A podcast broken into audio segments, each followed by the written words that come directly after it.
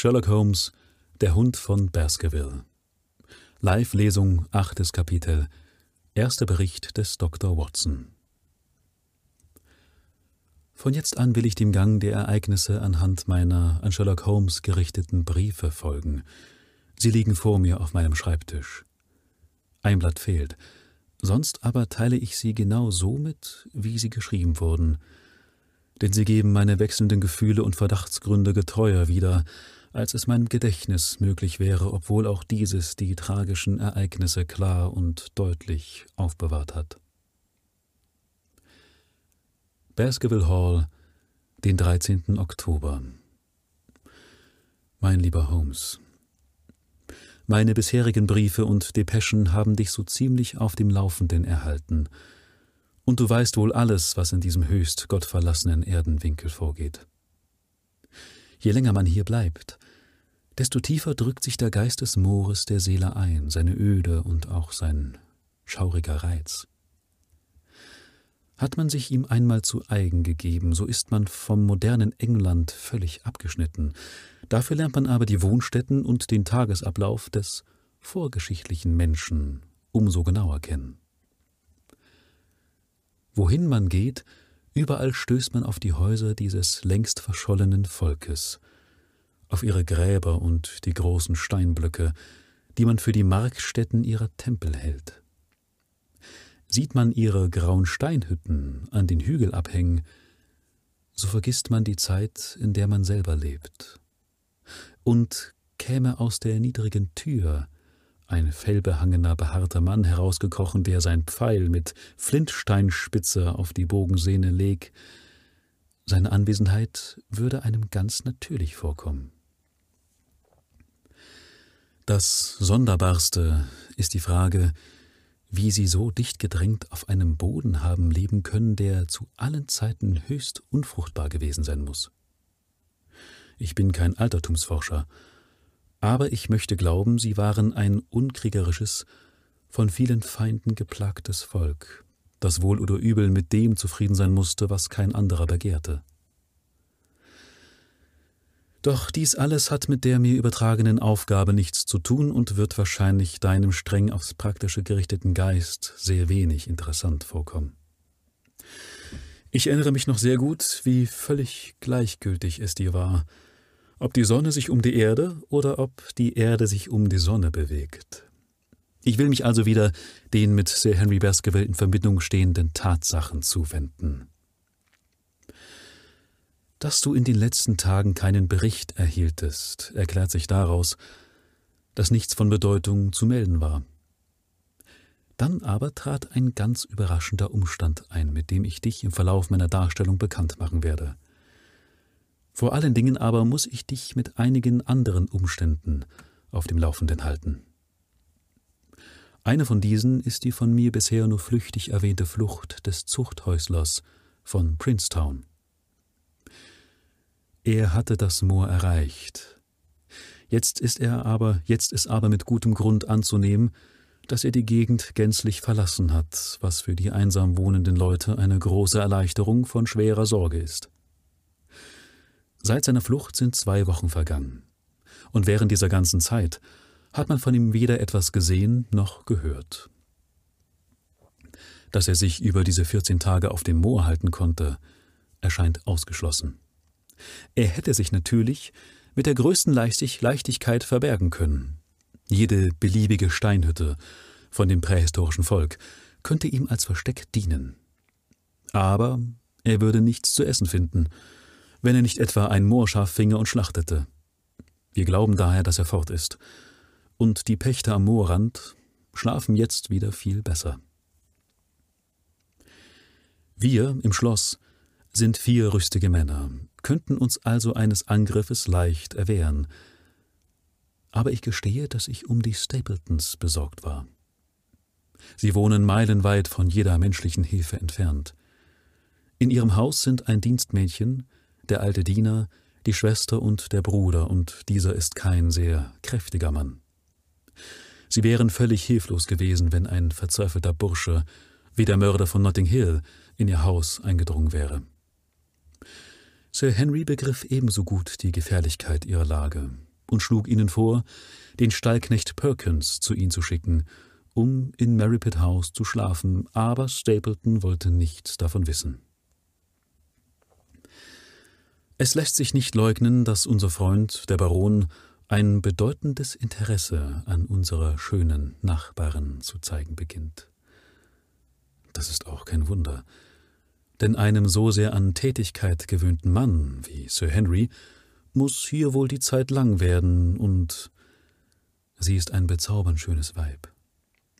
Sie hat etwas Tropisches, Exotisches an sich, was in eigenartiger Weise von dem kühlen und verstandesmäßigen Wesen ihres Bruders absticht. Doch muss ich manchmal denken, dass auch in ihm ein verborgenes Feuer glüht. Ganz gewiss übt er auf sie einen sehr bedeutenden Einfluss aus, denn ich habe bemerkt, dass sie beim Sprechen fortwährend nach ihm hinsieht, als wollte sie sich bei jedem Wort, das sie sagt, seines Einverständnisses versichern. Ich will hoffen, dass er sie freundlich behandelt. In seinen Augen liegt ein kalter Glanz, und um seine dünnen Lippen zeigt sich ein fester Zug. Beides lässt auf einen bestimmten und möglicherweise etwas herben Charakter schließen. Du würdest ihn mit Interesse näher studieren. Schon am ersten Tag machte er Sir Henry seinen Besuch, und gleich am anderen Morgen nahm er uns mit zu der Stelle, wo der Sage nach der verruchte Hugo seinen Tod fand.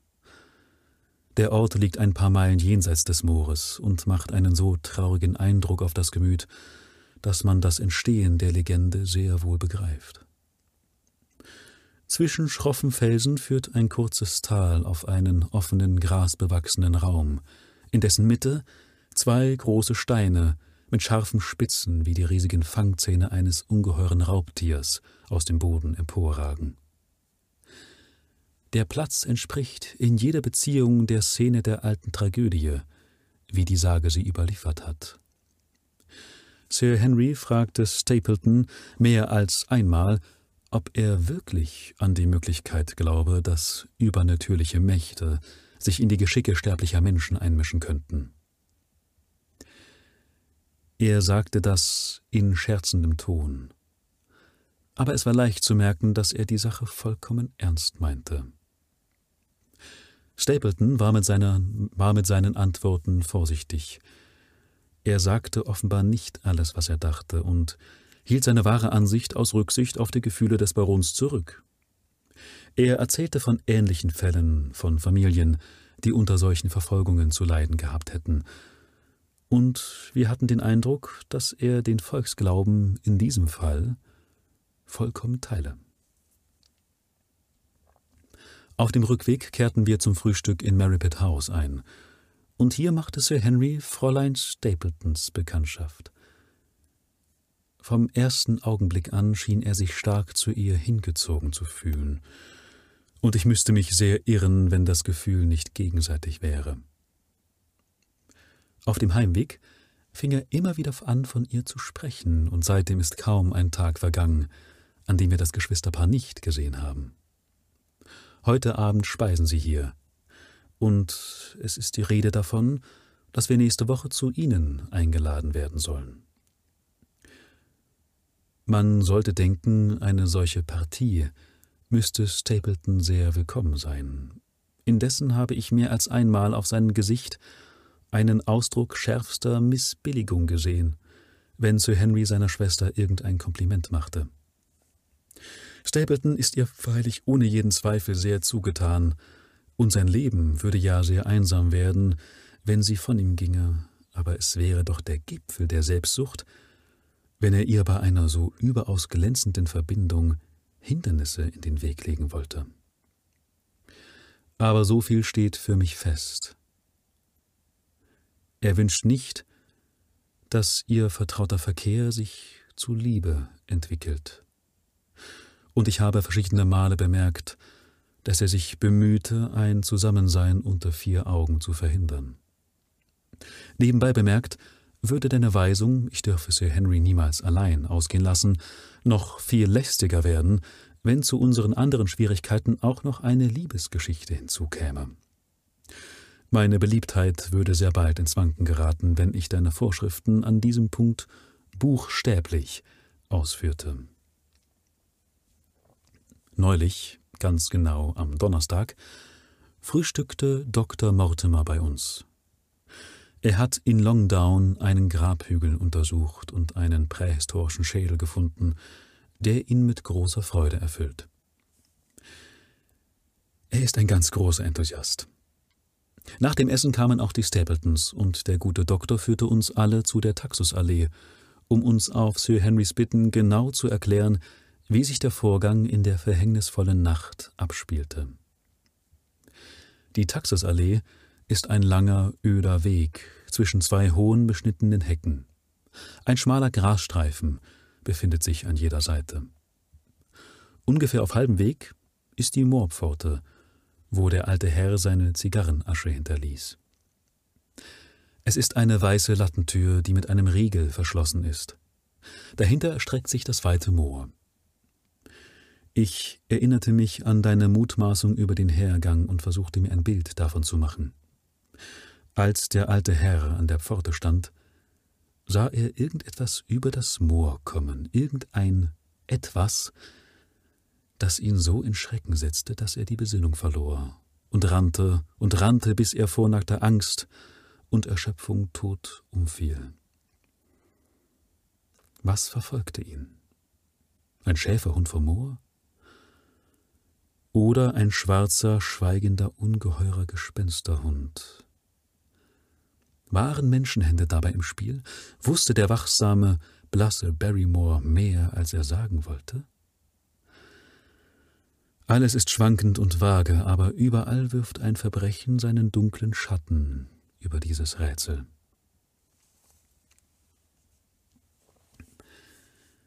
Seitdem ich meinen letzten Brief schrieb, habe ich noch einen anderen Nachbarn kennengelernt, Herrn Frankland von Laughter Hall, vier Meilen von uns in südlicher Richtung gelegen.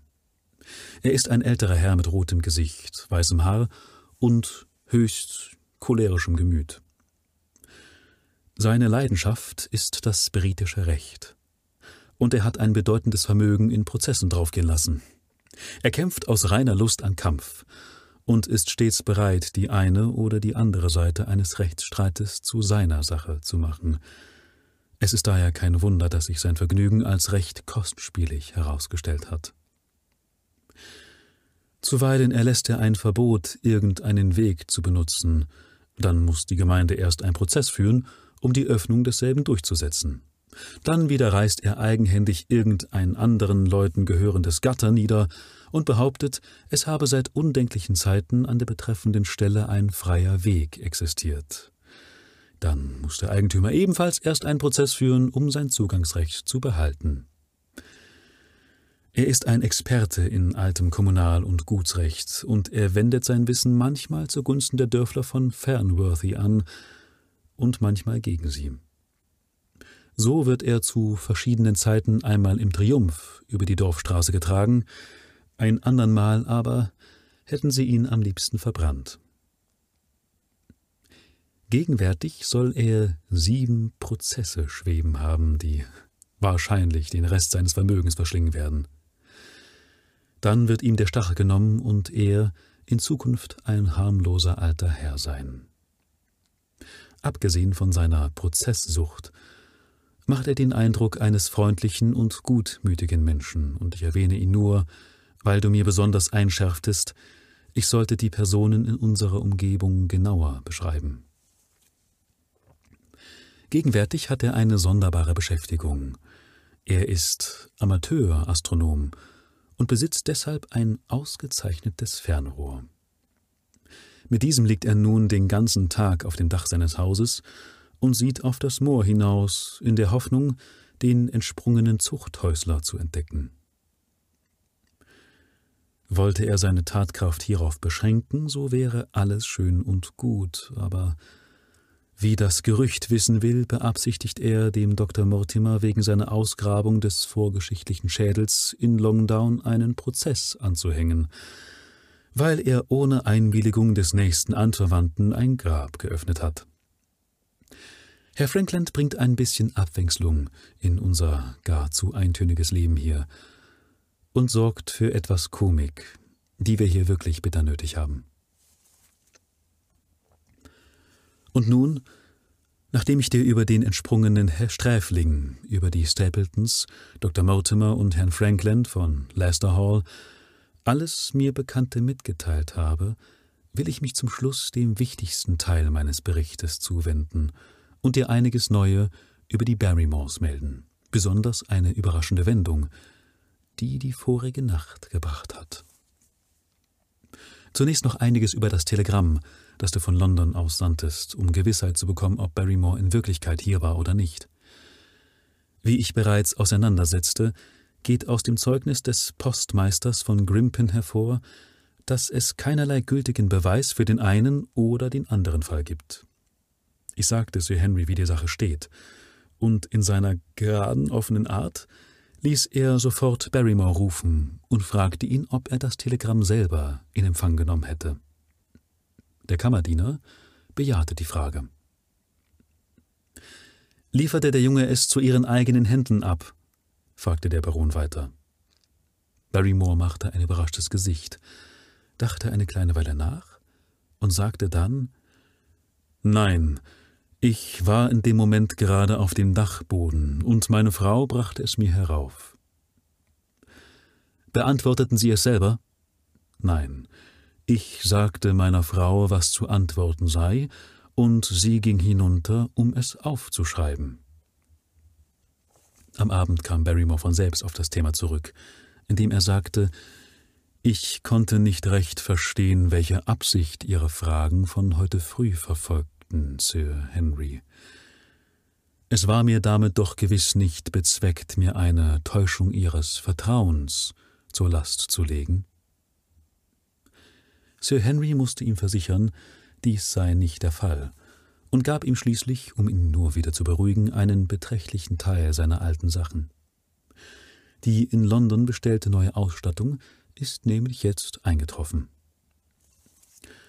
Frau Barrymore interessierte mich. Sie ist eine derbe, grobschlächtige Person, sehr beschränkt, durch und durch ehrenwert und mit einer Neigung zum Puritanischen.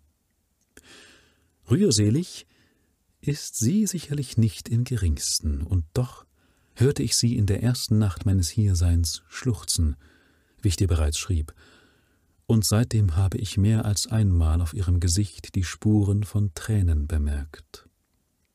Irgendein tiefer Kummer nagt ihr am Herzen. Manchmal frage ich mich, ob vielleicht ein schuldbeladenes Gewissen sie quält. Manchmal habe ich Barrymore im Verdacht, ein Haustyrann zu sein. Von Anfang an hatte ich das Gefühl, dass sein Charakter seltsam und fragwürdig sei, aber mein Erlebnis von voriger Nacht gibt meinem Verdacht eine bestimmte Richtung, obgleich es dir vielleicht an und für sich unbedeutend vorkommen mag. Wie du weißt, habe ich keinen sehr festen Schlaf, und seitdem ich hier auf meinem Beobachtungsposten bin, ist mein Schlummer leiser denn je. Heute Nacht, es war gegen zwei Uhr morgens, weckte mich das Geräusch verstohlener Schritte auf dem Korridor. Ich stand auf, öffnete meine Tür und lugte hinaus. Ein langer schwarzer Schatten schwebte den Gang entlang. Es war ein Mann, der mit einer Kerze in der Hand behutsam den Korridor hinunterging. Er war in Hemd und Hosen und barfüßig, ich konnte nur die Umrisse seiner Gestalt sehen, merkte aber an der Größe, dass es Barrymore war. Er ging sehr langsam und vorsichtig, und seine ganze Erscheinung hatte etwas unbeschreiblich Scheues und Schuldbewusstes an sich. Wie ich dir bereits schrieb, wird der Korridor von der rund um die große Halle laufenden Empore unterbrochen, hat aber eine Fortsetzung jenseits derselben. Ich wartete, bis Barrymore verschwunden war, und ging ihm dann nach. Als ich an der Empore vorbei war, hatte er bereits das andere Ende des Korridors erreicht und war, wie ich an einem aus einer offenen Tür herausfallenden Lichtschein sehen konnte, in eines der Zimmer getreten. Da nun alle diese Räume unbewohnt und unmöbliert sind, so wurde sein Vorhaben immer rätselhafter für mich. Der Lichtschein blieb immer auf einer Stelle, woraus man schließen konnte, dass Barrymore stillstand. Ich schlich mich so geräuschlos wie möglich den Gang entlang und sah in das Zimmer hinein. Barrymore hockte am Fenster und hielt sein Licht an die Scheibe. Sein Profil war mir halb zugewandt und sein Gesicht war starr gespannt. Er spähte in die auf dem Moor liegende Finsternis hinaus. Mehrere Minuten lang wartete er. Dann stieß er einen tiefen Seufzer aus und löschte das Licht. Sofort ging ich zu meinem Zimmer zurück, und ganz wenige Augenblicke darauf kamen wieder die verstohlenen Schritte an meiner Tür vorbei.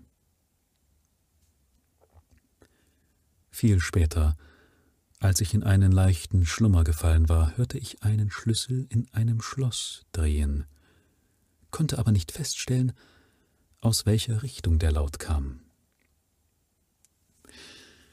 Ich kann dir nicht erklären, was dies alles bedeutet, aber so viel ist sicher. Etwas Geheimnisvolles geht in diesem Haus vor, und früher oder später werden wir dahinter kommen. Ich will dich nicht mit Theorien behelligen, denn du batest mich ja, bloß Tatsachen mitzuteilen. Ich habe heute früh ein langes Gespräch mit Sir Henry gehabt, und wir haben aufgrund meiner in der vorigen Nacht gemachten Beobachtung einen Schlachtplan entworfen. Ich will heute nichts mehr darüber sagen, um auch meinem nächsten Bericht zu einer spannenden Lektüre werden zu lassen.